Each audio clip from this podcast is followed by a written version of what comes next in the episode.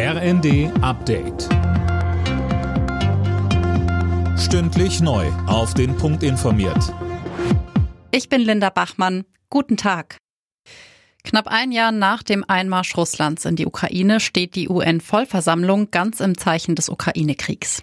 Das Treffen der Mitgliedsländer der Vereinten Nationen ist in New York gestartet. Zum Auftakt warnte UN-Generalsekretär Guterres vor dem Einsatz von Atomwaffen.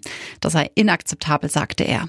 Auch Außenministerin Baerbock wird heute erwartet. Sie wird eine Rede vor der Versammlung halten. Morgen ist sie dann im UN-Sicherheitsrat dabei. Bundeswirtschaftsminister Robert Habeck will es erschweren, die EU-Sanktionen gegen Russland zu umgehen. So steht es in einem Zehn-Punkte-Papier des Ministers. Es geht beispielsweise um schärfere Bedingungen für die Ausfuhr von Gütern und höhere Strafen.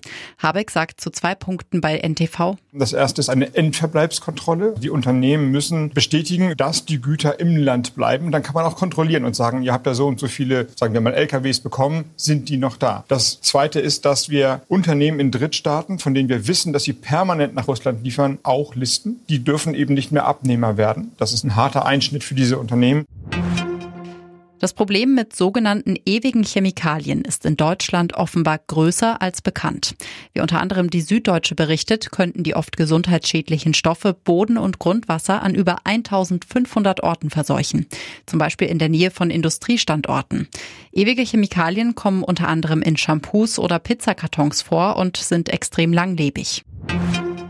Weil immer weniger Kinder schwimmen können, will NRW mobile Pools anschaffen. Lkw-Container mit eingebauten Schwimmbecken, in denen die Kleinen das Schwimmen lernen sollen, auch in Gemeinden, die kein Schwimmbad haben. Kosten für das Projekt rund drei Millionen Euro in den nächsten zwei Jahren. Alle Nachrichten auf rnd.de